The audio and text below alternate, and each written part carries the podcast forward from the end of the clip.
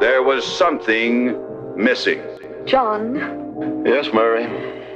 John, what's happening? I think we both know, Murray. It's just that that we don't have Exactly. There's this awful gap in our lives just because we don't have The first viewing of a motion picture. welcome. to Movie Virgins.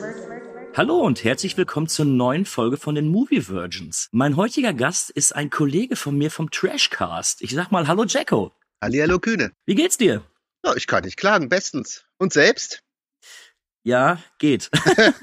ich habe gerade das Problem, dass ich Schrödigers Infizierter bin. Ich weiß nicht, ob ich Corona positiv oder Corona negativ bin. Hab auch eine leichte Schnupfnase, deswegen hier schon mal eine Entschuldigung, wenn ich mal irgendwie kurz hochziehen sollte oder ein bisschen Tee trinke. Ich versuche es aber zu muten oder sonst dann eben irgendwie zu, zu vermeiden. Also das nur für die Zuhörer.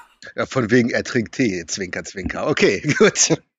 Naja, dieses Mal echt. Also ich hoffe einfach tatsächlich, dass es eine Erkältung ist und ich nicht in Quarantäne muss, weil da hätte ich jetzt keinen Bock mehr drauf. Also wenn der Tee nicht nach Tee schmeckt, dann würde ich mir Sorgen machen. Es schmeckt nach Tee. Naja, siehst du, das bist du doch auf einem guten Weg. Du hast mir einen schönen Film mitgebracht, der definitiv Diskussionspotenzial bietet. Das auf jeden Fall. Denn wir sprechen heute über Indiana Jones 4.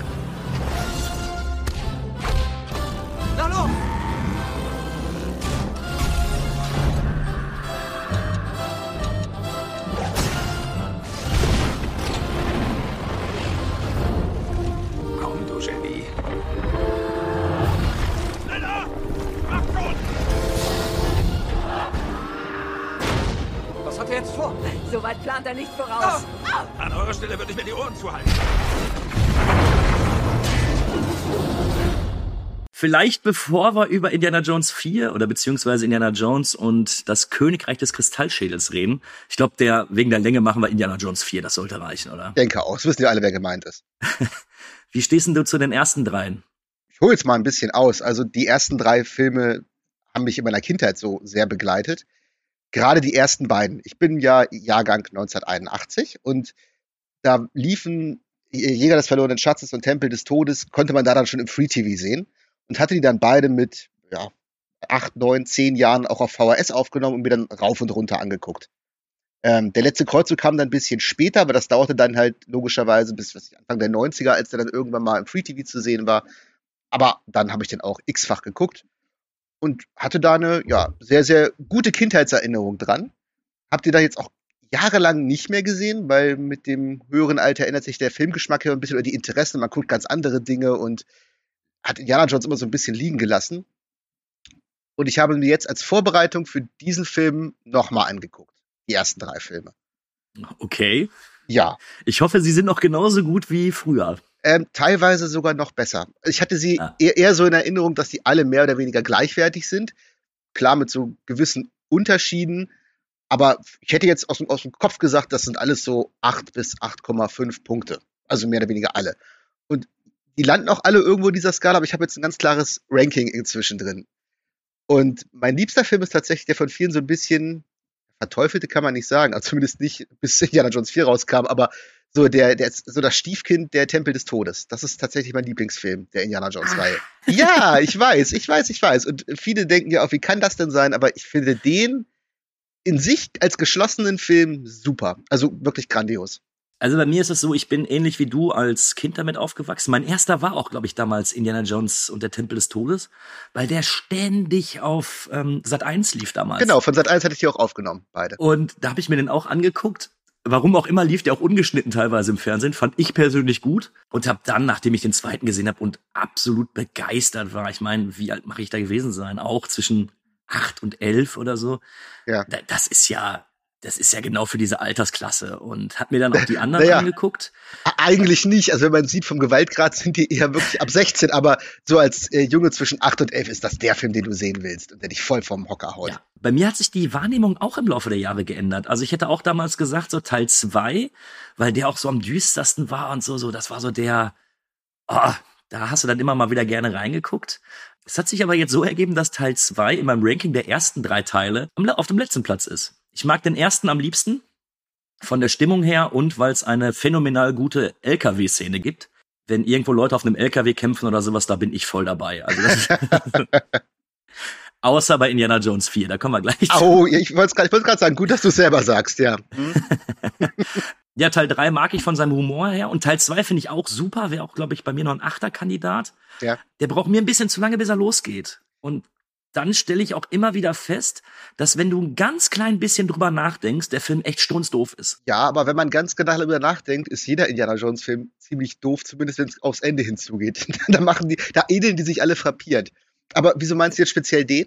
Ich will nicht nach Logik in einem Indiana Jones Film Äh, suchen. Darfst du nicht, um Himmels Willen. Aber was mich schon als Kind wirklich aufgeregt hat, war, wenn die den Wasserbottich umstoßen und die ganzen, die ganzen Schächte, die bis in den Erdkern gehen scheinbar, komplett damit überlaufen werden, wo ich mir denke, so, so viel Wasser war da jetzt auch nicht drin. Und eben, dass alle Kinder und dass niemand das mitkriegt, dass der Maharaja da äh, alle Kinder dann aus den ganzen Orten, also Tausende oder Hunderte von Kindern da festnimmt und das war mir dann doch ein bisschen zu sehr. hm, Das ist dieses Suspension of Disbelief. Ne? Also das musst du jetzt Ja. hinnehmen. So, das wird irgendwer mitkriegen. Ja, aber das, da habe ich speziell bei dem Film überhaupt kein Problem mit, weil der sich ja wirklich in so einem reinen, wie so ein reines B-Abenteuer-Movie Ja. aus den 50ern verkauft, nur eben mit ganz aktuellen Mitteln und eben dieses, dieses die wahnsinnig düstere Atmosphäre hat. Und ich finde, das macht der fantastisch. Du, das ist auch, das ist auch nicht fair. Also meine, Ja, meine Bemängelung daran ist nicht fair, weil der Film immer noch hervorragend ist. Aber so in meinem persönlichen Ranking ist äh, Teil 2 bis dato der letzte äh, gewesen. ja kann, kann ich zum Teil nachvollziehen. Ich habe das jetzt wieder festgestellt, dass mir diese ganzen Mängel, die dem auch vorgeworfen werden, gerade was auch die beiden Sidekicks ja angeht, die werden ja gerne richtig rund gemacht. Das stört mich bei dem Film überhaupt nicht. Ich finde auch, wenn ich mal kurz auf den Film weiter eingehen wollte, die passen da richtig gut rein. Gerade dieser, dieser, Ja. dieser Short Round, der ist als Sidekick erstmal für Indiana Jones eigentlich ein ganz guter Ausgleich. Und am Ende ist es ja auch der, der so ein bisschen die Kinder dazu bewegt, sich gegen ihre Entführer so aufzuwiegeln. Also er ist quasi der Rebellenanführer. Das macht ja auch Sinn, weil er ein Kind ist. Und bei dieser anderen, oh, ich habe vergessen, wie sie heißt, glaube von Kate Capshaw wird die gespielt, die so Äh, Willy. Willy, die unglaublich nervig, nervig ist, auch am Anfang. Da, da ging es mir auch tierisch auf den Zeiger. Aber die muss so sein. Weil dadurch gibt es so eine Screwball-Dynamik mit Harrison Ford irgendwann. Und das würde nicht gehen, wenn sie zum Beispiel Karen Allen aus dem ersten Teil wäre, die ja total tough ist und mit ihm auf Augenhöhe agiert. Dann hast du diese Momente nicht. Dann hättest du auch diese Momente nicht, wo er und Short Round in dieser Kammer gefangen sind, wo sich die Decke dann senkt. Und sie brauchen dann halt Willy, um sie da rauszuholen. Das geht halt nur, weil sie so eine weinerliche Nervensäge ist. Sonst hätte dieser Ja. Film nicht diese Dynamik und diesen Humor und diese Spannung in dieser Szene, weil Karen Allen wäre gekommen, in dieses Loch reingegriffen, yo, fertig, ihr seid frei. Ne? Da gibt's diese Szene halt nicht. Das macht schon alles Sinn, so wie es ist.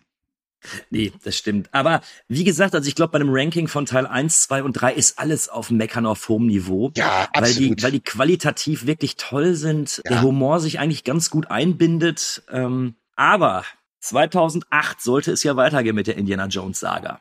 Und zwar hat sich Steven Spielberg nochmal auf den Regiestuhl gesetzt und für ganze 185 Millionen Indiana Jones 4 und das Königreich des Kristallschädels gedreht. Warum hast du diesen Film bisher gemieden, Jacko?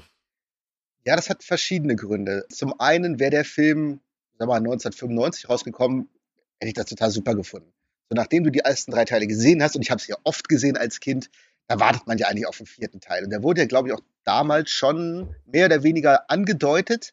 Es wurde nie richtig konkret und dann kam er einfach nicht. Witzigerweise gab es ja damals, glaube ich, für den PC auch das, das Spiel Indiana Jones and the Fate of Atlantis. Ja, weiß genau. kennst, was ein super äh, Spiel war. Und eigentlich hätte man immer gedacht, das wird der nächste Indiana Jones-Film, also auf der Suche nach Atlantis. Wäre auch, Zumal Atlantis bietet sich ja auch einfach an. ja, wäre geil gewesen, aber das kam dann ja irgendwie nicht. Und ich habe mich mit, der Jahr, mit den Jahren einfach auch von der Idee verabschiedet, mir nochmal einen Indiana Jones-Film anzusehen. Und dann 2008, als es dann wirklich hieß, jetzt, jetzt ist er da, habe ich erstmal gedacht, ja, will ich jetzt eigentlich gar nicht mehr sehen. Und Harrison Ford war 64, 65 zu dem Zeitpunkt. Da habe ich mir auch gedacht, das kann doch nicht mehr wirklich frieren. Ich dachte, da wartest du erstmal ab, was so andere Leute dazu sagen. Und die Kritik und das erste Feedback war ja durchaus gemischt. Es gab einige, die haben gesagt, ja, der ist schon noch ganz gut. Und ein paar begeisterte Stimmen, aber auch ganz viele, die furchtbar enttäuscht waren. Auch gerade diese Hardcore-Fans, die haben ja teilweise verrissen bis zum geht nicht mehr. Und dann, ja, ich habe einfach gedacht, dann guckst du den irgendwann, wenn sich die Chance ergibt. Ja, jetzt 15 Jahre später hat sich die Chance dabei ergibt. da Also, muss ich erst herkommen, damit. ja, das Witzige ist, ich habe den auch schon seit Jahren zu Hause. Ich habe mir halt irgendwann diese Blu-ray-Box mit allen vier Teilen gekauft, weil ich halt die ersten auch noch nicht zu Hause hatte. Aber da, auch dann hatte ich irgendwie nicht so Interesse, mir Teil 4 nochmal anzugucken.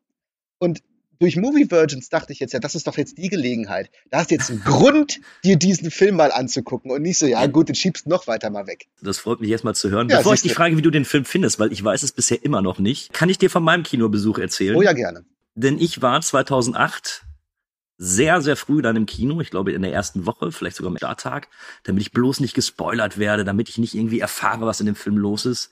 Und sagen wir es mal so, am Ende wollte ich rausgehen, hab mir aber gedacht, nee, die 10 Euro, die du bezahlt hast, die willst du jetzt auch nicht wegschmeißen. Also ich fand das Ende, worauf wir nachher auf jeden Fall genauer eingehen müssen, ich fand es katastrophal. Ich war sauer auf diesen Film. Ich war, ich war wirklich stinksauer. Irgendwann kam ja auch die South Park Folge, wo, äh, wo dann parodiert worden ist, dass, dass Ja, Steven. Spielberg und George Lucas Indiana Jones vergewaltigen, indem sie diesen Ja. Film machen. Nein! Indy hinter dir, Steven Spielberg und George Lucas! Na hallo, wen haben wir denn da? Indiana Jones? Du siehst ja zum Anbeißen aus, Süßer. Nein, was tun sie denn da? Oh ja. Nein! Indy! Ja, runter mit den Hosen, runter mit den Hosen. Fest, Lucas, komm schon. Du gehst nirgendwo hin, Süßer. Ja. Nein, nicht! Vergewaltigung! Ich konnte damals damit relaten, muss aber sagen, dass ich den, ich habe ihm nach ein paar Jahren noch mal eine Chance gegeben, wo ich den immer so weggeschoben habe. Nee, will ich nicht. So, ah, weg, bloß weg damit. Und ich gebe zu, dass ich jetzt ein bisschen wohlwollender ihm gegenüberstehe, weil mir doch ein paar Dinge aufgefallen sind, die ich im Kino und eben dann auch mit, wie alt war ich denn da? So um die 21, 22. Da wollte ich das nicht sehen. Ich wollte Indiana Jones sehen, wie er Indiana Jones Sachen macht. Aber jetzt sag mal, Jacko, wie fandest du ihn?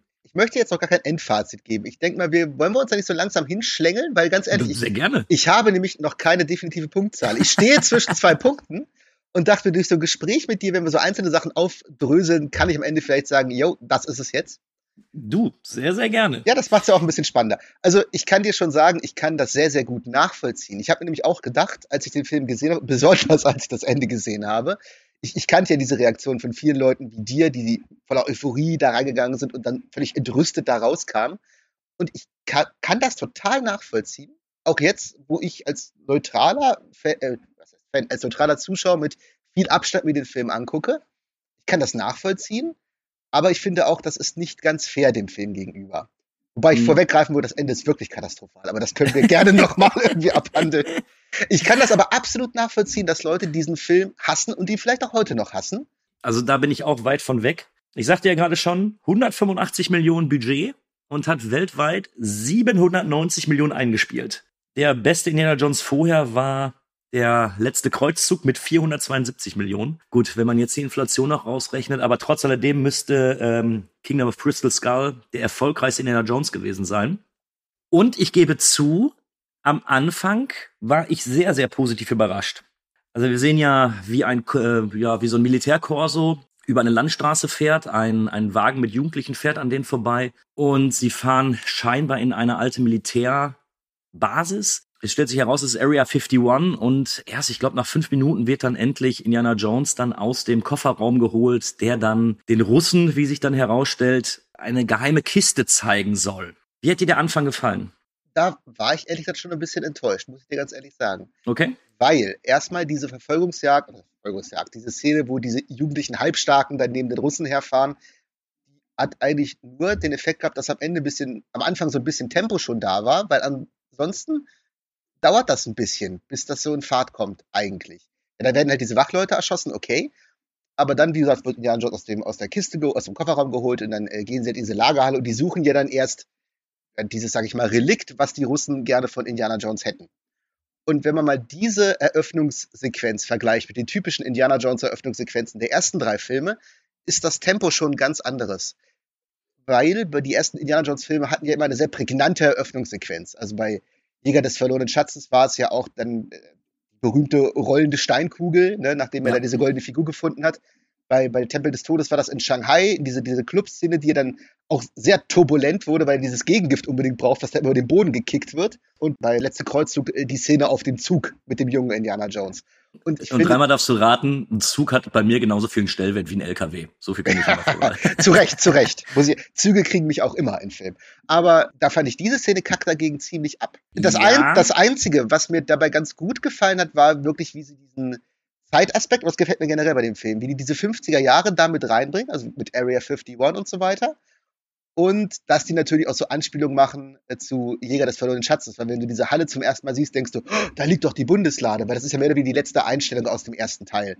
Und das wird ja auch ganz kurz dann nochmal angeteasert, da liegt sie wohl. Wenn man die Szene jetzt natürlich ein bisschen weitergeht, finde ich nicht, dass sie an Tempo verliert. Also mit dem Auto, klar, für mich war es im Endeffekt nur eine Einordnung, in welcher Zeit wir uns befinden. Und zwar nicht Ja. mehr in den äh, 30ern oder 40ern, sondern wir sind ganz klar irgendwo anders. Äh, wir bekommen hier keine Nazis mehr zu sehen. Wir äh, werden irgendwelche anderen Gegenspieler haben. Ja gut, aber das, das blendet, haben die. das blendet der Film ja auch ein. Also es beginnt ja mit 1957 mit der Einblendung, das wissen wir ja.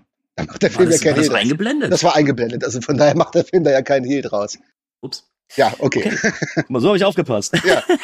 Aber ich muss sagen, äh, die erste Actionsequenz, die dann eben folgt, wenn dann die Kiste gefunden worden ist, ich würde mal sagen, nach zehn Minuten haben sie dann die Kiste gefunden. Es scheint irgendwas Außergewöhnliches zu sein und eigentlich kann man schon vermuten, dass es nichts Irdisches ist, was sich in der Kiste befinden soll. In meinen Augen sehr, sehr schöne Verfolgungsjagd durch die Area 51, einen schönen Schlagabtausch, eine schöne Fluchtsequenz und dann etwas, was too much ist. Aber was, was eben vorher in der Area 51 noch stattfindet, mag ich. Ja, aber witz, witzigerweise, dass du das, was dann kommt, too much findest, weil das fand ich war das Beste von der Eröffnungsszene. Oh Gott. Also, ja, was, also, ja, das in der Area 51, wo, wenn die dann mal wirklich auf Action gehen, das fand ich dann auch okay. Aber wo die dann in dieses, äh, ich sag mal, an das Dorf kommen, diese Atomteststrecke, das fand ich geil. Und das hassen ja auch so viele. Aber das passt ja so super in diese 50er. Und ich fand das total geil, dass, dass Indiana Jones wirklich denkt, der ist da jetzt in so einem Vorort gelandet und kommt in so ein Haus rein und stellt fest, verdammt, da sitzen ja nur Attrappen. Und dann wird ihm und dem Zuschauer wahrscheinlich auch gewahr, wo er da eigentlich ist und was da wahrscheinlich gleich passiert. Und wie er sich dann da rettet, das, ich weiß doch, der große Aufschrei damals, so eine bescheuerte Szene und was weiß ich nicht was. Ja, die ist total bescheuert, aber ich fand das einfach total unterhaltsam und, und geil. Wie er sich in dem Kühlschrank vor der Atombombe rettet. Ich kann jetzt tatsächlich dieser Kühlschrank-Atombomben-Szene etwas wohlwollender gegenübertreten, weil ich tatsächlich irgendwann mal mich da ein bisschen eingelesen habe und tatsächlich wurde, äh, wurde Leuten gesagt, wenn es zu einem Atombombenalarm kommt, geht in einen Bleikühlschrank. Ja, ja, genau. So, das wird wahrscheinlich niemand überlebt haben. Nein, niemals. Aber die Idee beziehungsweise der Gedanke dahinter ist tatsächlich, ja, äh, wir befinden uns in den 50er Jahren und in den 50er Jahren wurde das gedacht und da war das irgendwie äh, Konsens. Genau. Und dementsprechend kann ich heute der Szene nicht ganz böse sein, finde sie aber immer noch blöd. Weil mir dieser, wie dann der Kühlschrank durch die Atombombenexplosion immer weiter getragen wird und sich überschlägt. Und da will ich auch ehrlich sein, ich brauche keine Logik in einem Indiana Jones. Aber der hätte zumindest mit einem gebrochenen Arm rausgehen können. Ja, das ist total goofy, da gebe ich dir recht. Aber in dem Kontext, in der Situation mochte ich das. Auch in diesem zeitlichen Kontext, wie du schon sagst. Ne? Da gibt's ja das Bekannte aus diesen ganzen äh, Lehrfilmen, die damals so den, den Kindern gezeigt werden, Duck and Cover. Ne? Wenn der Russe die Bombe schmeißt, duck dich unter den Tisch, dann passiert nichts mehr oder weniger. Ja, bringt wahrscheinlich nicht ganz so viel. Aber das ist genau das. Und ich fand, das haben die eigentlich ganz amüsant gelöst. Es ist völlig unrealistisch, es ist doof, aber das entspricht ja auch diesem Indiana Jones Charme, dass das ja eigentlich eher sehr aufwendige Abenteuer-B-Movies sind, bei denen vieles keinen Sinn macht, was einfach nur Spaß machen soll. Und Nee, mich haben andere Sachen später viel, viel mehr gestört. Okay, da bin ich sehr gespannt. ähm, ich will aber noch einmal ganz kurz in die Area 51 rein, Ja, weil mir relativ gut und jetzt auch bei der, ähm, bei der Sicht für den Podcast ganz gut gefallen hat, dass wir direkt merken, Indiana Jones ist alt. Es klappt nicht alles so, wie er sich das vorstellt. Und es ist ein bisschen selbstironisch. Es wird von vornherein klar, wir haben nicht mehr den gleichen Indiana Jones, der damals den Heiligen Gral gesucht hat sondern wir haben einfach jetzt einen Mann, der älter ist. Und das finde ich zumindest am Anfang kommt das noch ganz gut zur Geltung. ich finde generell, die haben diese Altersfrage viel besser gelöst, als ich gedacht hätte. Ich fand es ja, wie gesagt, problematisch, dass du einen 65-jährigen Harrison Ford als Indiana Jones hast. Aber, A, sie, sie erwähnen ja das Alter immer wieder, sie spielen damit so ein bisschen ironisch, sie machen sich auch ein bisschen drüber lustig. Wie du sagst, du merkst, es läuft nicht alles rund, obwohl er letzten Endes natürlich doch das alles noch gut gedeichselt bekommt. Und ich finde, es sieht nicht total störend aus. Sie haben das relativ gut kaschiert, das Alter, und für mich noch halbwegs glaubhaft in den meisten Momenten, was er da macht. Natürlich nicht hundertprozentig realistisch, aber wie gesagt, das ist dann auch nicht der Film dafür. Es hätte wesentlich schlimmer kommen können. Hätte man jetzt zum Beispiel völlig ignoriert, wie alt er eigentlich sein soll und das auch nie in irgendeiner Form erwähnt oder gezeigt, das hätte mich, glaube ich, dann wesentlich mehr gestört. Was natürlich auch jetzt sehr spannend wird bei Indiana Jones 5. Ich weiß nicht, wie man das noch sinnvoll kaschieren kann. Da habe ich wirklich jetzt Angst vor. Ja, ich, da, da Ja. können wir, glaube ich, alle gespannt drauf sein.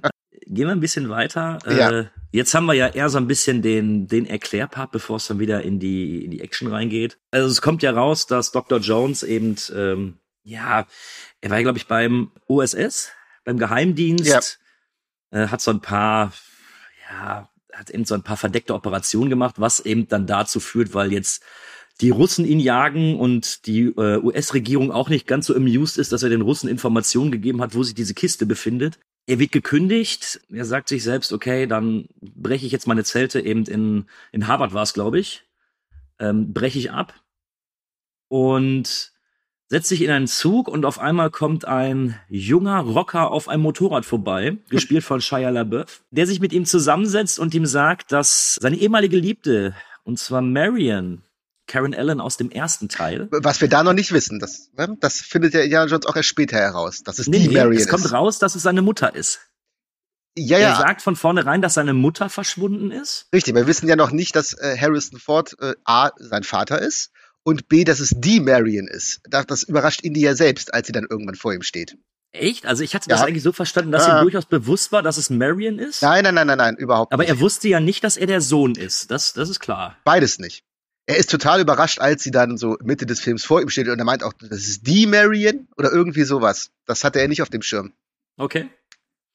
Wa- Ähm, Was die- übrigens, was ja. jetzt mal zu ich fand das auch, also das wusste ich zum Beispiel nicht. Ich wusste halt aus Spoilergründen, dass das sein Sohn ist und das macht irgendwo auch Sinn. Also jetzt, wenn ich es nicht gewusst hätte, hätte ich mir das irgendwie gedacht, dass das jetzt die nächste Generation ist. Ich wusste aber auch nicht, dass es Karen Allen ist. Und als sie dann aufgetaucht, dachte ich, ach guck an, das ist ja mal ein nettes Wiedersehen. Ja. Wie fandest du denn das erste Auftauchen von Shia LaBeouf?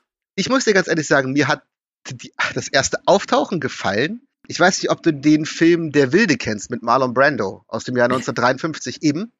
Aber das war ja damals so ein richtiger Kultfilm der Jugend. Da hat Marlon Brando halt auch so einen, so einen Halbstarken auf dem Motorrad gespielt. Und der Film spielt ja 1957, also vier Jahre später. Und Shia LaBeouf sieht mit dieser Jacke, mit dieser Mütze genauso aus. Und das ist halt bewusst gewählt, dass man scheinbar sieht, okay, Shia LaBeouf ist auch Fan dieses Films und will auch Marlon Brando nacheifern. Und das passt halt super. Auch diese ganze Optik. Das ist auch bewusst so gewählt, bin ich mir ziemlich sicher.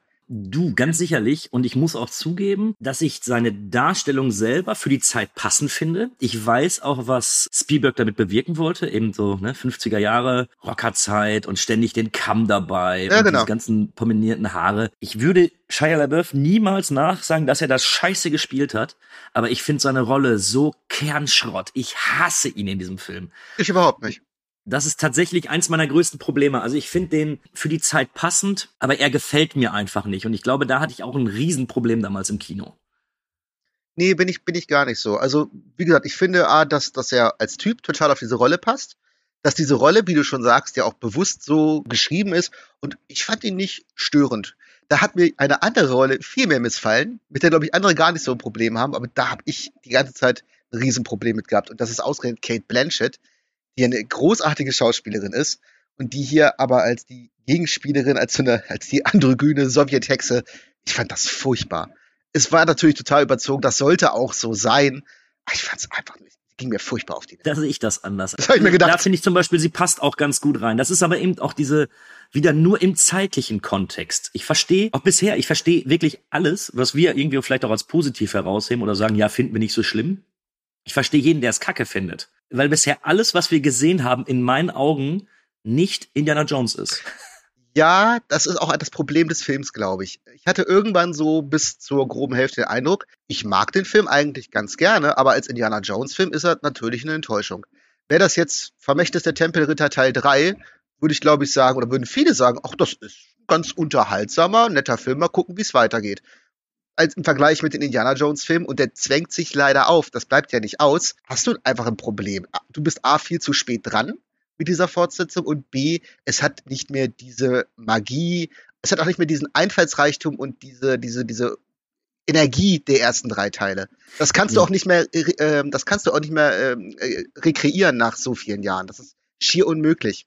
Na, ich, ich glaube doch, wenn du das, wenn du es anders angehst, könnte ich mir schon vorstellen, dass man das halbwegs wieder kreieren kann. Vielleicht, aber es ist sehr, Ah. sehr schwer. Es ist viel, viel schwieriger, als wenn sie diesen Film, was ich 1992 gedreht hätten. Ja, Also, du, keine Frage. Ich wollte eigentlich später drauf eingehen, aber Ja. dann machen wir es jetzt direkt. Das größte Manko an dem Film ist der Look. Und, oh ja, oh ja, ja, ja. und Spielberg ist für mich immer diese, diese pure Magie gewesen. Du hattest Mad Paintings, du hattest Schluchten jenseits von Gut und Böse. Das sah irgendwie alles so ein bisschen abgerockt aus. Ja. Eine Wüste sah aus wie eine Wüste. Er hatte immer ein Händchen dafür, in den ersten drei Teilen oder auch in, all, in fast allen seinen Filmen zu sagen, dass ich einfach, ich mache den Film an, der Film startet und die ersten Bilder, die holen mich direkt in so eine, in so eine andere Zeit, in wirklich wie, Ma äh, wie Magie, dass ich plötzlich in einer anderen Zeit mich befinde. Ja.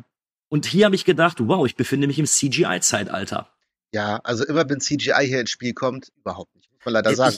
Und das ist Ich gehe sogar verwunderlich. so weit, dass ich das Gefühl hatte, dass so gut wie jede Szene so ein bisschen mit CGI überlegt war. Überlegt war.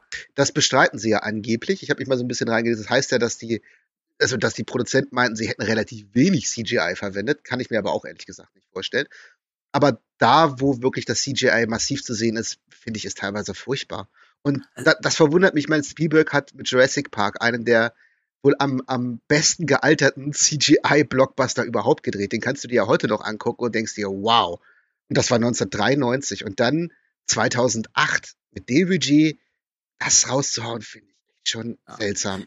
Ich habe auch nie das Gefühl, dass sich die Leute da befinden, wo sie gerade sein sollen.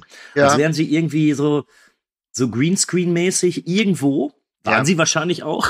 Der Film wurde komplett in den USA gedreht, habe ich auch vorhin Ja. gelesen. Nur irgendwie eine Szene wurde irgendwie in Brasilien gedreht, weil da ging es irgendwie nicht anders. Aber ansonsten komplett in den USA. Und das war bei den anderen Filmen ja nicht. Die sind ja da wirklich rumgereist.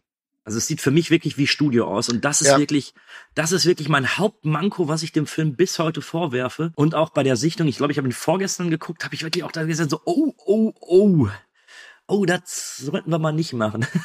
Ja, also das wird, ich weiß gar nicht, ob wir jetzt schon so weit gehen sollten. Ja, kann man fast machen. Ich finde, der Film kriegt ein ganz großes Problem und irgendwann kippt er da auch für mich und das ist diese zweite große Verfolgungsjagd, nenne ich es mal, also die im Dschungel dann. Da wird wirklich sehr viel CGI eingesetzt und das sieht teilweise richtig beschissen aus. Und da sind auch Action-Szenen drin, wie gesagt, over the top und äh, mit der Kühlschrankszene habe ich kein Problem, aber diese Kampfszene auf den beiden Jeeps, wo dann Shia LaBeouf mit äh, Kate Blanchett fechtet und Shia dann ja einen Spagat auf den beiden Jeeps hinlegt und dann am Ende wie Tarzan durch die äh, durch die Bäume schwingt mit den Affen zusammen. Da habe ich wirklich gedacht, wollt ihr mich Furchtbar. verarschen? Was soll das denn jetzt? Über, über die Szene müssen wir gleich auch noch reden. Ja, bitte. Ähm, ich will nur einmal, wir haben nämlich auch ganz vergessen, weil ich davon ausgegangen bin, dass irgendwie jeder diesen Film kennt, äh, worum es geht. Ach so, weil- ja. Äh, Es ist ja so, ähm, dass Matt, also von Shia LaBeouf, die Figur Matt, die erzählt ihm dann, dass es scheinbar um den Kristallschädel geht. Wo ich früher auch meine Probleme mit hatte, dass es eben ein, ein, ja, in Anführungsstrichen ein außerirdisches Artefakt sein soll. Wobei ja bis heute nicht wirklich geklärt wird, wie das mit den Kristallschädeln aussieht. Und jetzt kann ich mittlerweile mich damit anfreunden und sagen, die Idee, und das macht das Finale eben wieder kaputt, aber die Idee, den Kristallschädel zu nehmen, fand ich erstmal gut. Ja. Es geht ja auch so weit sogar, wir, ich lasse jetzt einfach mal ein paar Szenen weg, aber es geht ja dann auch so weit, dass eben Kate Blanchett, die eben die russische Agentin spielt, ja auch versucht mit Psi-Kräften irgendwie in den Geist von Harrison Ford reinzugehen. Ist auch ein bisschen affig, aber passt auch wieder in die Zeit rein. Ja, also mit dem Thema habe ich gar nicht so das Problem. Wie du sagst, es passt. Ne? Es ist halt 1957, es ist Kalter Krieg. Also erstmal, dass natürlich die Russen die Nazis hier mehr oder weniger ersetzen. Und die Außerirdischen, klar, nach diesen angeblichen UFO-Abstürzen in Area 51. Und das macht schon Sinn. Das ist eigentlich auch ein gutes Thema für die Zeit. Und biblische Artefakte hatten wir jetzt schon oft genug. Von daher, warum nicht was Außerirdisches? Finde ich okay. Kann man durchaus machen. Ich habe mir die ganze Zeit während des Films gedacht, es wäre schön gewesen, ohne jetzt den Schluss schon vorwegzunehmen, es wäre schön gewesen, wenn die Frage offen gewesen wäre, ob es sich jetzt wirklich um etwas Außerirdisches handelt Ja. oder eben, ob es was Erdliches ist. Das ist eine gute Idee. Es wäre auf jeden Fall besser als das, was wir geboten bekommen. Aber es wäre vielleicht auch grundsätzlich wirklich die bessere Idee gewesen. Da gebe ich dir recht. Ja, wir kriegen ja dann, bevor es dann Gro- äh, ja, zur, zu der Verfolgungsjagd mit den LKWs im Dschungel kommt, kommt ja eben dann noch Marion, äh, Marion Ravenwood, also Mhm. die Indies Flamme aus Teil 1. Ja. Und wir bekommen ja in dem Moment dann auch mitgeteilt, als die gefangen genommen werden, dass Matt der Sohn von Indy ist. Wie ich finde, kein Ja. großer Überraschungseffekt. Nö. Also selbst wenn ich das vorher nicht gewusst hätte, beim ersten Auftauchen und wo dann klar wird, dass es so mehr oder weniger sein, sein junger Sidekick, in Anführungsstrichen sein Nachfolger, weil darauf soll er ja wohl, oder sollte er wohl auch aufgebaut werden. Oh, da müssen wir, da müssen wir später drüber sprechen. Das Ja. schreibt dir mal auf. Okay. Da müssen wir in der letzten Szene mal ganz kurz drüber sprechen. ja, Aber- okay. Ich weiß, was du meinst. weiter, ja. entschuldige. Aber äh, da bin ich damals, also wäre ich auch ohne Vorwissen hundertprozentig von ausgegangen, das ist sein Sohn. Das macht ja auch Sinn. Du hast ja den alten Indiana Jones, jetzt kommt da so ein neuer Wilder. Dann wird mal erwähnt, sein Vater ist im Krieg irgendwie gefallen, was weiß ich. Klar, das war eigentlich klar wie Kloßbrühe, dass das jetzt sein Sohn ist. Hat mich nicht überrascht. Wie gesagt, mich hat überrascht, dass es dann Karen Allen ist. Damit habe ich persönlich überhaupt nicht gerechnet. Ich wusste auch gar nicht mehr, wann die zuletzt in einem Film mitgespielt hat, ehrlich gesagt. Das Gute war, beiden haben immer noch eine echt gute Chemie. Ich finde, Ja. die passen super zusammen. Das von deinen eine Top-Wahl. Und Ich ich, fand das generell so schön, diese Dynamik später, auch wenn eben rauskommt, dass er der, dass er der Sohn ist. Da gibt's wirklich ein paar Sachen, wo ich, wo ich wirklich lachen musste. ja, genau, von wegen, du gehst sofort wieder zur Schule und vorher sagt Ja, er doch, ja. ja, mach, was du willst. Wenn du Motorrad reparieren willst, mach doch, wenn es dir Spaß Ja. macht, ne? Du Ja, wirst stimmt nicht nur Motorrad, du gehst, du wirst auf jeden Fall nicht nur Mechaniker, du gehst in die Schule und vorher Genau. noch groß getönt, nee, tu, was du willst. Und Ja, ja, hat eine schöne Dynamik und wie du sagst, Karen Allen und Harrison Ford, super. ja. Alleine wie sie ihn immer anblickt, so da, da geht mir fast das Herz auf. Ja, das ist so der Nostalgiefaktor. Und davon hat der Film ja doch auch einiges. Und das, da zielt er ja auch drauf. Der will ja die Fans der ersten drei Teilen doch irgendwo bedienen. Er stößt sie ja manchmal so ein bisschen unfreiwillig weg oder tritt sie vor Schienbein, unfreiwillig, wie gesagt. Aber eigentlich hat er sie ja lieb und er will sie ja ganz, ganz oft abholen. Das ist halt so, dass mit Karen Allen, dass sie zurückkommt und dass dann diese Chemie des ersten Teils wieder aufgekocht wird. Aber da gibt es so ganz viele kleine Momente. Sei es am Anfang, was ich schon gesagt habe, dass die Bundeslade da mehr oder weniger wieder äh, rangeholt wird oder auch das Bild von Sean Connery auf den Schreibtisch ganz am Anfang, wo man ja ursprünglich, glaube ich, ihn auch für ein äh, Cameo haben wollte, aber er ja schon lange im Ruhestand war und gesagt hat, nee, keine Lust. Mhm. Also die spielen da schon sehr mit den, mit den Fans und den, den, der Nostalgie der ersten drei Filme und da gibt's immer so viele kleine Details. Das ist ja auch ganz nett und das darf man ja auch machen. Und, und gleichzeitig tun sie ihnen dann doch ab und zu mal ganz doll weh und je mehr es zum Finale geht. Was ich aber auch noch schön fand, das muss man auch noch mal erwähnen, äh, John Hurt fand ich auch toll in dem Film. Ja, ja. Also John Hurt ist sowieso immer gut gewesen und hier spielt er den komplett hängen gebliebenen äh, Professor, der glaube ich auch im ganzen Film keine zwei vernünftigen Sätze sagt. ja, du hast, du merkst, er hat Bock. Er hat da richtig Bock drauf. Er, er spielt die Rolle ja von diesem ja, verwirrten Professor, der dann irgendwie auch von diesem Kristallschädel ja komplett eingenommen ist. Spielt er wirklich gut und du merkst in einer Tour, der hat da richtig Laune dran. Auf jeden Fall. So, jetzt war es natürlich lange ruhig. Wir hatten eine ganz kurze Actionsequenz übersprungen in so einem Tempel, die war wenig aussagekräftig. Fand ich, kam ganz kurz Indiana Jones Vibes rüber, so an den ersten Teil. Ja, ein bisschen, ja genau. Es, es hatte mich aber nicht vollends überzeugt. Nein, dafür ist die auch nicht groß genug oder Nee, ne? Also es Mhm. wirkte irgendwie zu klein. Das wirkte auch wie so ein Keller. Stimmt. So, da, und das meine ich eben, die Größe, die, die, ähm, die Spielberg normalerweise machen kann, die, die ist nicht da. Die ist. Ja, dem Film fehlt komplett dieses episch-magische, was dich auch bei den anderen Filmen nach wenigen Minuten schon hatte und auch nicht mehr losgelassen hat. Du warst komplett in diesem Film drin, in diesen Settings drin und das hast du hier selten. Es ist sehr befremdlich. Also befremdlich im Sinne von zu glatt, unnatürlich. Es ist, ja, es hat wenig Natürliches. Ja, und da kommst du jetzt natürlich zu der, ja, zu der Hauptaction-Szene des Films. Ja, und das ist die Hauptaction-Szene und das ist wirklich bedauerlich. Ähm, wir haben erst eine, einen Kampf auf LKWs, wie gesagt, mich hasse da. Dann noch äh, Gekloppe auf mehreren Amphibienwagen. Ja, aber noch, noch mal ganz kurz, das sah doch echt teilweise überhaupt nicht gut aus. Und wenn man da den Vergleich sieht zum allerersten Indiana Jones, der Ja. 28 Jahre vorher gedreht wurde, ganz einfache Szene, Indiana Jones prügelt sich auf dem fahrenden LKW, sitzt mal am Steuer, dann wieder nicht. Das war eine geile Action-Szene. Die funktioniert heute auch noch. Und dagegen ist das hier, was ein riesen Aufschiss ist, was die da alles gemacht haben, das sieht doch scheiße aus. Das Problem ist, ich würde diese Szene gerne lieb haben. Ich habe mir den wieder angeguckt und habe mir gesagt, Kühne, eigentlich ist da alles drin, was dir gefallen könnte. So, du hast einen Kampf auf LKWs, diesen, diesen riesigen Häcksler, der noch explodiert und wo dann dieses Ja. riesige Sägeblatt da alles kaputt senzt. Ja, aber allein wie das aussieht, ich bitte. dich. Ja. Uah, Das ist Und das, ist, und das ist das große Problem. Ich würde diese Action-Szene gerne mögen, wenn sie nicht so komisch aussehe. Und da denke ich mir, 2008 haben wir ähm, weitaus bessere Filme schon gesehen.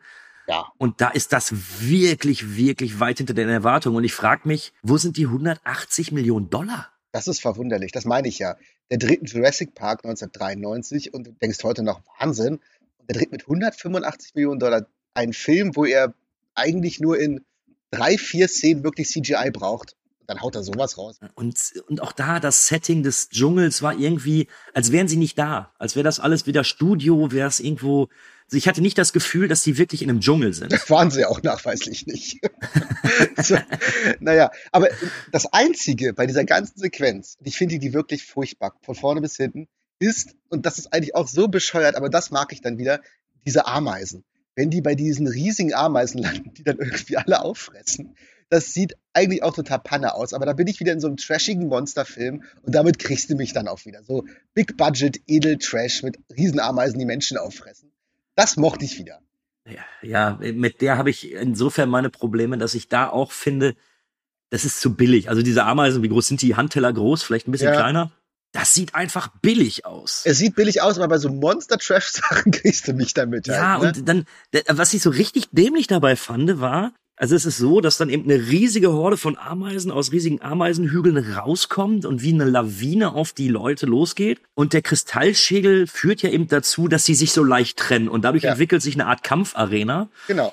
wo dann Indy gegen sein, ja, ich sag mal, gegen den stärksten Villian dann antreten Ja, muss. das so, das hatten wir in jedem Teil. Ja, so, Jäger des verlorenen Schatzes, der Kampf auf dem, äh, auf dem äh, Rollfeld oder da, wo, der, wo das, das Flugzeug steht. Genau. ne? Ja, Im genau. zweiten hast du das auf der, ähm, auf der ja, Steinpresse. ja, ja, genau. Und im dritten auf dem Boot. Ja. Und hier hast du dann eben auch wieder den, den, den Bad William. Und ich habe mir die ganze Zeit überlegt, die befinden sich also in dieser Arena, die gemacht worden ist, weil die, weil die Ameisenmenge sich teilt. Ey, ganz ehrlich, selbst wenn er mit dem Fuß da reingefallen wäre, wäre erstmal nichts passiert. So, und ich fand diese Dramatik irgendwie nicht ganz so geil. Puh, das hat mich jetzt weniger gestört. Aber auch im ganzen Vergleich mit diesen Szenen, die wir vorher angesprochen haben, das ist es genau. Alle diese Szenen, die auch so sein sollen und die eine Anspielung sein sollen auf die ersten drei Teile, sei es die Eröffnungsszene, sei es jetzt das und sei es vor allem auch das Finale, du merkst den riesigen Unterschied zu den anderen drei Filmen. Das ist auf jeden Fall dir immer so das dusselige Stiefkind der Indiana Jones Reihe in, Ja, allen, ja. in all diesen Szenen. Ja, er hat's versucht. Er hat es versucht, man erkennt, er möchte gerne, kriegt eine Teilnehmerurkunde, aber eigentlich sagt man auch jetzt komm, geh weg. Ist ist leider so. Äh, aber es gibt ja dann noch die Szene mit den Affen. Da habe ich im Kino Ah. das erste Mal aufgeschrien und mir äh, lautstark die Hand gegen den Kopf geschlagen. Das- mehrfach. ich verstehe sie auch nicht, weil das macht diese Szene nur unglaublich albern. Es sieht nochmal super beschissen aus und ich verstehe es auch überhaupt nicht. Was sollte das? Und generell, immer wenn Tiere in diesem Film kommen, vorkommen, die sind ja alle zu 100% computeranimiert. Das war ja auch am Anfang so, was sind Mit das? Erdmännchen. Erdmännchen oder was auch immer das ist oder äh, dass alle Tiere in diesem Film sind total computeranimiert und es sieht immer nicht gut aus. Bei den Ameisen juckt mich das nicht, weil ah, wie willst du es anders machen? Und wie gesagt, das, das geht schon in Richtung Monster. Scheiß drauf. Aber die Affen und diese Erdmännchen, ach komm, hör. Da hätte man früher auch irgendwelche Tiere dressiert und das sähe besser aus. Ich will die Action-Szene besser finden. Ich sehe auch die Probleme und gerade eben die Probleme in der Optik. Aber ich will nicht sagen, dass sie mich gelangweilt hat. Gelangweilt ist was anderes. Gelangweilt wäre, wenn ich sage, oh, ich schlafe hier gleich ein und oh, dann, dann geht's dann weiter. Das Tempo ist ja da, aber sie, sie hat mich furchtbar gestört. Ich fand sie einfach, ich will so eine Szene haben, aber ich will sie nicht so gemacht haben. Und dann, das, und das ist sogar, das ist ja sogar noch schlimmer. Das langweilt mich, ich rege mich furchtbar drüber auf. Und es macht mir so ein bisschen den Film auch kaputt, zumindest ab dem Zeitpunkt. Und es ist auch dann, wo der Film ja wirklich komplett dann für die Tonne wird, leider. Ja, die können dann ja fliehen. Die fahren mit einem, äh, wobei das fand ich noch witzig, wo sie mit dem Amphibienfahrzeug über die Klippe fahren. Da hatte ich so die, die Erinnerung an den Tempel des Todes mit dem, mit dem. Schlauchboot. Wenn die mit dem Schlauchboot aus dem Flugzeug springen, das ist genauso Banane. Ja, das war okay, das war, das war in Ordnung. Ne? Und wo sie dann sagen, äh, dreimal musst du fallen wegen den drei Wasserfällen. Ja. Und dreimal musst du fallen. Oh Scheiße, das hat mir gefallen. Also das hatte so, das fand ich okay. Ja, es sind ja immer diese Momente, die den Film, die dich dann auch so zurückholen. Wenn dir irgendwas nicht gefallen hat, wenn du irgendwas scheiße fandest, gibt's immer dann wieder so, ja, das ist jetzt wieder okay, das ist ganz nett. Wie gesagt, was die auch immer so an die anderen Filme erinnert. Sie haben es immer wieder versucht, ihnen gelingt es auch teilweise. Um nichts vorwegzugreifen, ich verteufel den Film deswegen nicht vollends. Es gibt halt nur so Sachen, die mich massiv an ihm stören. Wir befinden uns jetzt also auf dem Weg nach Akator oder besser gesagt nach Eldorado, die Stadt aus Gold. Natürlich finden sie die dann hinter einem Wasserfall und äh, müssen dann noch ein paar Rätsel lösen und es gibt dann wieder ein paar Ureinwohner, die denen das Leben schwer machen. Ich will noch nicht auf das Finale Finale eingehen, aber sie müssen dann eben wieder Rätsel lösen. Sie müssen irgendwelche groß angelegten Fallen überwinden oder sowas. Hattest du da wieder die Indiana Jones Vibes? Nee, nicht wirklich. Ja, das ist von der Idee her schon so auch wieder vergleichbar mit Jäger des verlorenen Schatzes. Aber nee, irgendwie hat sich das ab dem Punkt für mich nie wieder richtig eingestellt. Muss ich ganz ehrlich Hm. sagen. Mittlerweile weiß ich das zu schätzen, dass es zumindest in Akator wieder etwas besser aussieht. Ja, ja. So, dass, dass ich, da habe ich wieder das Gefühl von Größe. So, wenn die an diesem Tempel sind, wo sie das, wo sie dann den, dann haben, dann müssen sie so einen Mechanismus finden, der, der Sand wegströmen lässt und dadurch bewegen sich riesige Steinmonolithen und es entstehen dann so, so Felstreppen, die auch noch weg äh, oder ins Innere Ja. gezogen werden und so. Und da habe ich das erste Mal das Gefühl gehabt, dass die nicht in der Kulisse stehen. Ja, das sieht tatsächlich besser aus, da gebe ich dir recht. Aber auch hier, es ist auch eigentlich nichts Besonderes. Also es ist okay gemacht, aber man erwartet bei einem Indiana Jones Film, gerade wenn es zum Finale hingeht, schon etwas Besonderes. Wir haben natürlich niemals diese Intensität oder diese Optik von dem Tempel aus, äh, wie heißt er, der letzte Kreuzzug Ja. mit den drei, mit den drei göttlichen Aufgaben. Keine Ja. Frage. Aber ich, ich möchte ihm nicht vorwerfen, also da hat er es wirklich versucht und da hat er Versuch- mich wieder eben ganz kurz die Brücke geschlagen zu den alten, wo ich sagen kann, es ist nicht das, was ich von den ersten drei gewohnt bin, aber es ist zumindest etwas, wo ich mich dann gerne an die alten drei zurückerinnere und sage, ja, cool. Ja, so ist es ja durchgehend. Das habe ich ja schon gesagt. Sie versuchen durchgehend die Brücke zu Ja. schlagen und es ist auch immer, der Versuch ist immer da. Das glückt mal passabel, mal weniger. Das war sicherlich eine Stelle, bei der es besser funktioniert. Aber dieses, dieses Finish, das, das finale Finale, um bei deinen Worten zu bleiben. Komm, erzähl es. Erzähl es.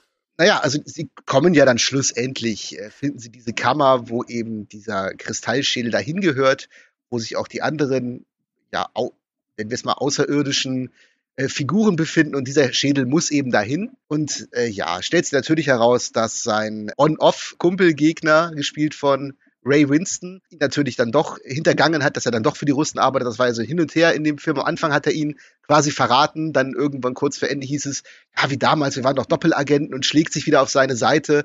Und am Ende hat er natürlich dann klar für die gearbeitet. Das war aber auch, das hatte man auch schon kommen sehen. Das war jetzt nicht so überraschend.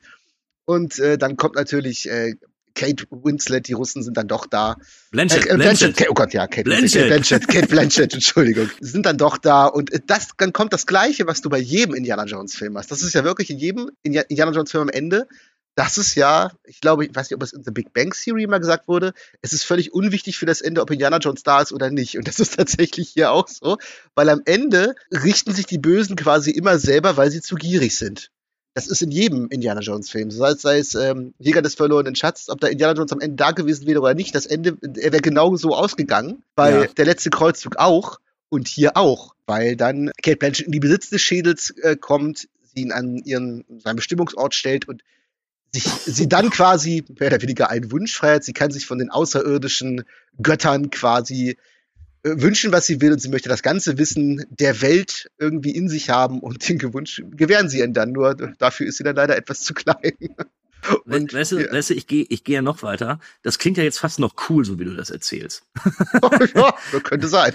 Weil, weil das Ding ist ja, es sitzen da wirklich Aliens. So, und als sie dann den Schädel, also den letzten oder den fehlenden Kristallschädel auf, auf diese Figur setzt, werden ja alle zusammengepappt und es entwickelt sich ja wirklich das kleine graue Männchen, das auch genauso aussieht wie aus der ersten Staffel von Akte X. Es gibt ein Interdimensionstor, das auch nichts dazu suchen hat. Das ist vollkommen egal, aber es ist einfach da, weil Interdimensionaltore klingt erstmal cool. Und wir haben ja dann eben noch diese Maschinerie, wo sich dann später herausstellt, es ist eine fliegende Untertasse, die auch so aussieht, als hätte der Autor von Akte X die irgendwie erfunden.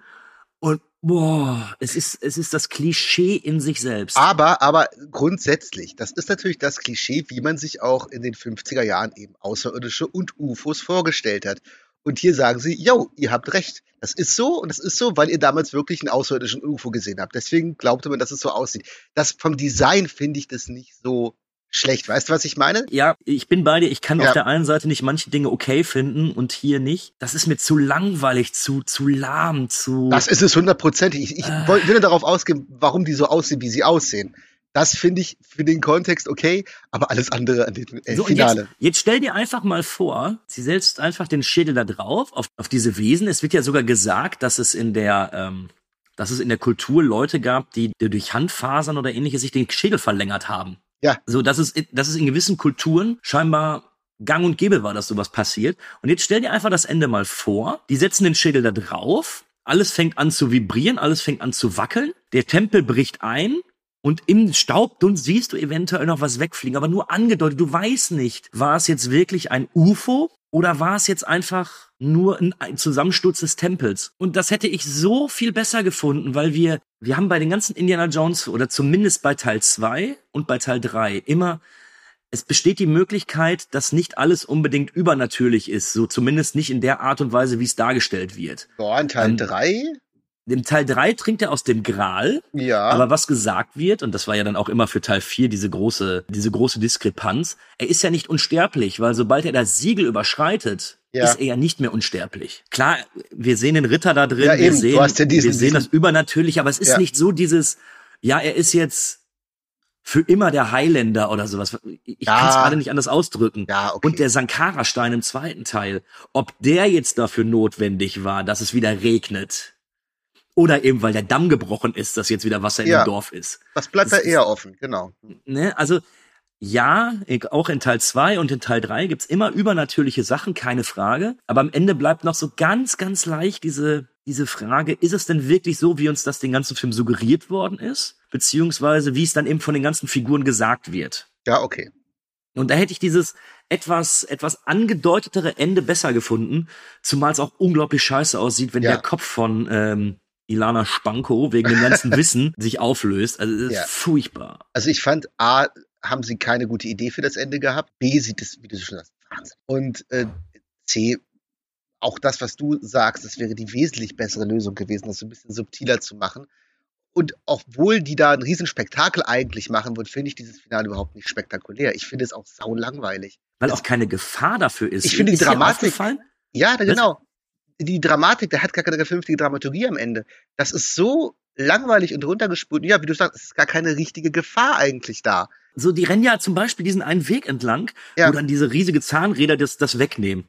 Das sehe ich 20 Sekunden, wenn überhaupt. Es gibt keine Gefahr, dass sie das nicht schaffen könnten. Ja. Dann sind die in diesem Tunnel, der mit Wasser vollläuft, aber du siehst ja schon, dass oben eine Öffnung ist. Das heißt, du musst ja nur warten. Und auch Ja. das geht ja gerade mal ein paar Sekunden.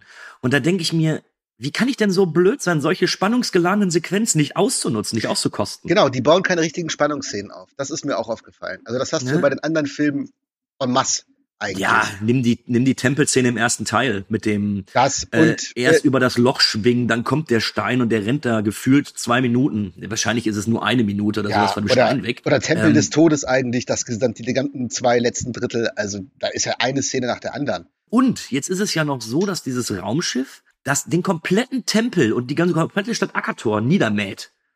Aber da sind sie ja auch überhaupt nicht in Gefahr, dass die wegrennen müssen, weil die auf irgendeinem Hügel stehen und sich das einfach von weitem angucken, wo ich mir denke, warum nutzt ihr das denn jetzt nicht noch als Action-Szene? Nö, das könnte ich entspannt irgendwie aus der Distanz angucken. Ja, prima. Zum Beispiel auch das, wenn alles eingestürzt wäre oder so, und die wären weggerannt und hätten nicht die Möglichkeit gehabt, nach hinten zu schauen. Wie es dir zum Beispiel in äh, den ersten sieben Staffeln von Akte X immer nur angedeutet wird oder so.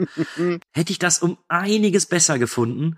Und da war wirklich der Moment, als ich dieses, dieses UFO gesehen habe, auch auf, was du auch sagtest, aufgrund dieser Ideenlosigkeit. Boah, ich war so sauer. Ich war so sauer. Und das ist genau der Punkt, da kann ich jedem im Kino nachvollziehen. Ich gehe da mal von aus, dass die Leute, die ins Kino gegangen sind, gerade so ganz am Anfang, das sind, da gehen die ganzen Hardcore-Indie-Fans rein. Die wollen jetzt ihren Lieblingsfilm, den endlich den heiß ersehnten vierten Teil bekommen. Waren sicherlich am Anfang schon so gedacht, wo die gedacht haben, oh, das ist jetzt aber nicht mehr so ganz wie früher und das gefällt mir nicht mehr so. Und dann kommt das. Klar gehen die raus und sagen, das war der beschissenste Film, den ich jemals gesehen habe. Also rein subjektiv mit der, sag ich mal, Wut im Bauch kann ich das hundertprozentig Die, nachvollziehen. die natürlich auch nicht immer gerechtfertigt ist. Die ist ne? nicht gerechtfertigt, nein. Für den gesamten Film schon mal gar nicht. Die Szene am Ende ist scheiße und das Finale ist scheiße. Es ist aber auch nicht das beschissenste Finale der Welt, das muss man jetzt auch sagen. Aber ja, ich kann das vollkommen nachvollziehen. Nochmal kurz zu dem Look, der sich ja bis dato nicht gebessert hat. Weißt du, was 2008 rauskam?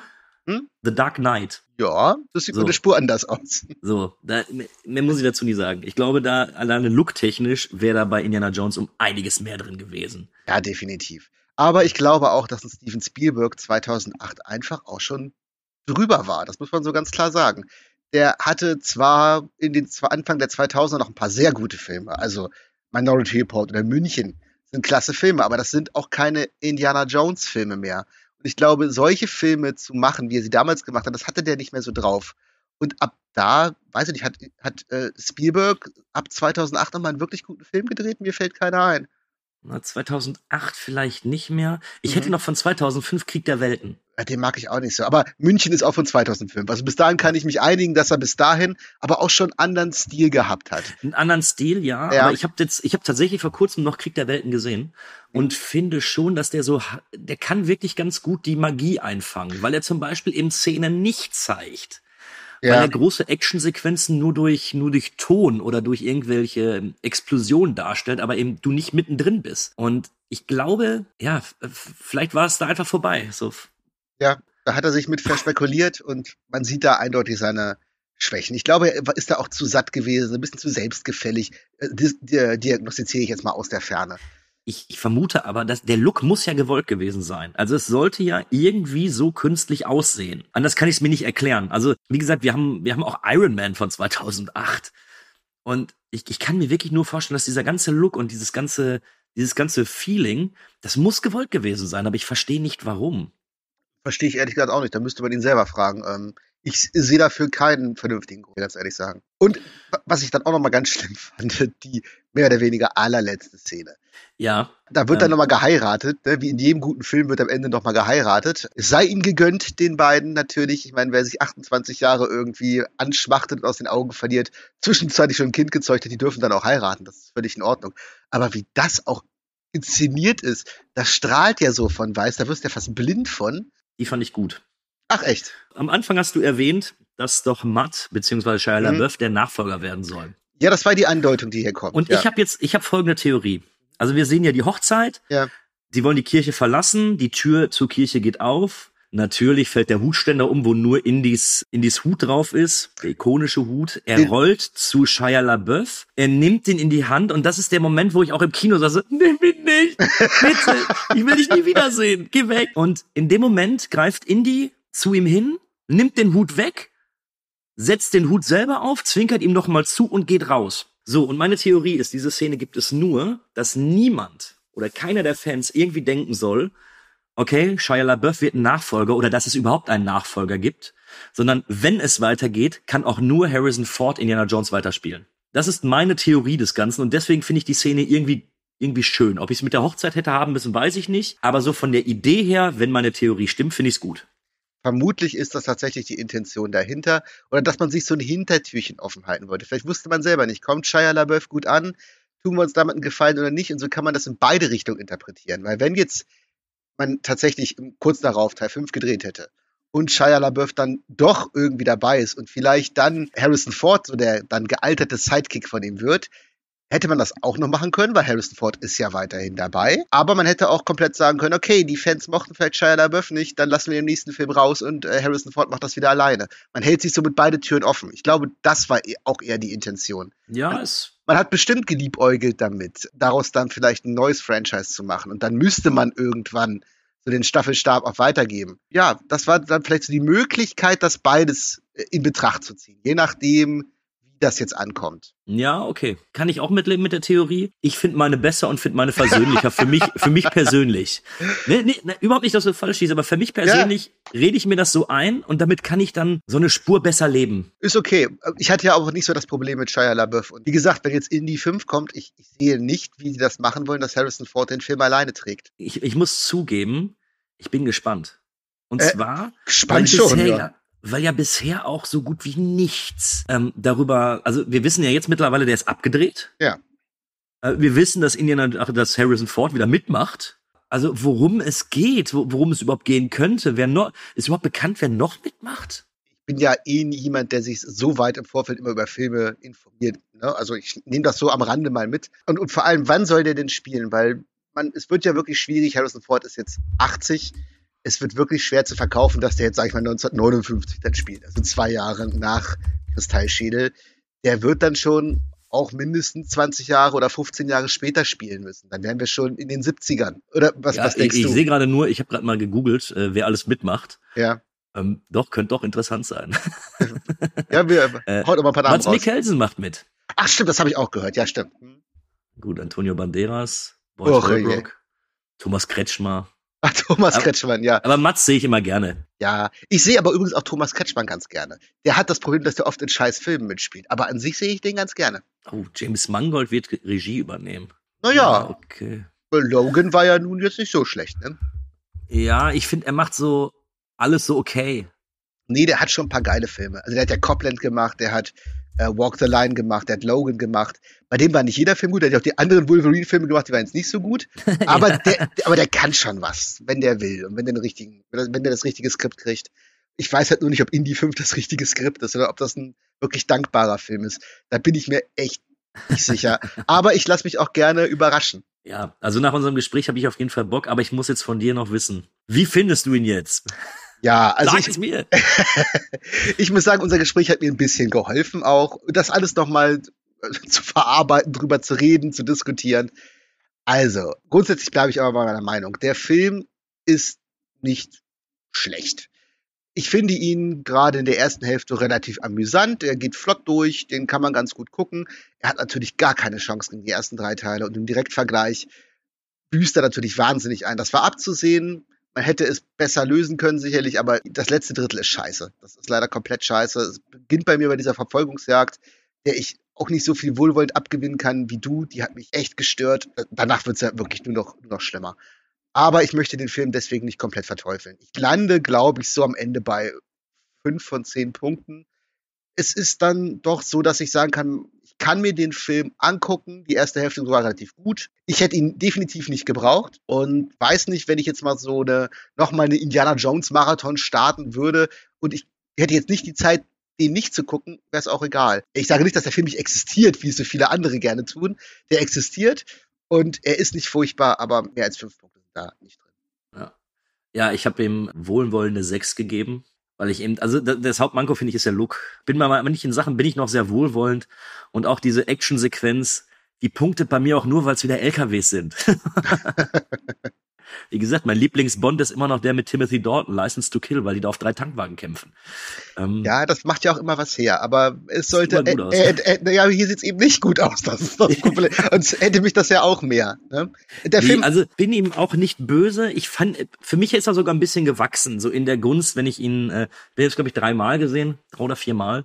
Und er ist immer so, so ein ganz, ganz kleines Stück mehr gewachsen. Ich wäre aus dem Kino, hätte ich, wäre ich rausgegangen, hätte gesagt, äh, die Vergewaltigung, die South Park da attestiert, ist äh, voll und ganz gerechtfertigt. Mittlerweile sehe ich es nicht mehr so, weil ich ein paar Ansätze, wie zum Beispiel mit dem Kühlschrank, mit den Aliens, mit dem Kristallschädel, ich verstehe die. So, ich, ich weiß, warum er es gemacht hat. Ich muss es nicht gut finden. So, das, das steht auf einem anderen Blatt Papier aber ich verstehe, warum er es getan hat. Ich finde auch viele Ansätze ja auch durchaus okay und ich kann auch viele kleine Ideen mag ich hier was ich zum Beispiel auch mag, diese Szene, wo die, wo ähm, Harrison Ford und Karen Allen in dem Treibsand festsitzen und Shia LaBeouf soll irgendwas von ihm rausziehen, er wirft ihm eine Schlange zu.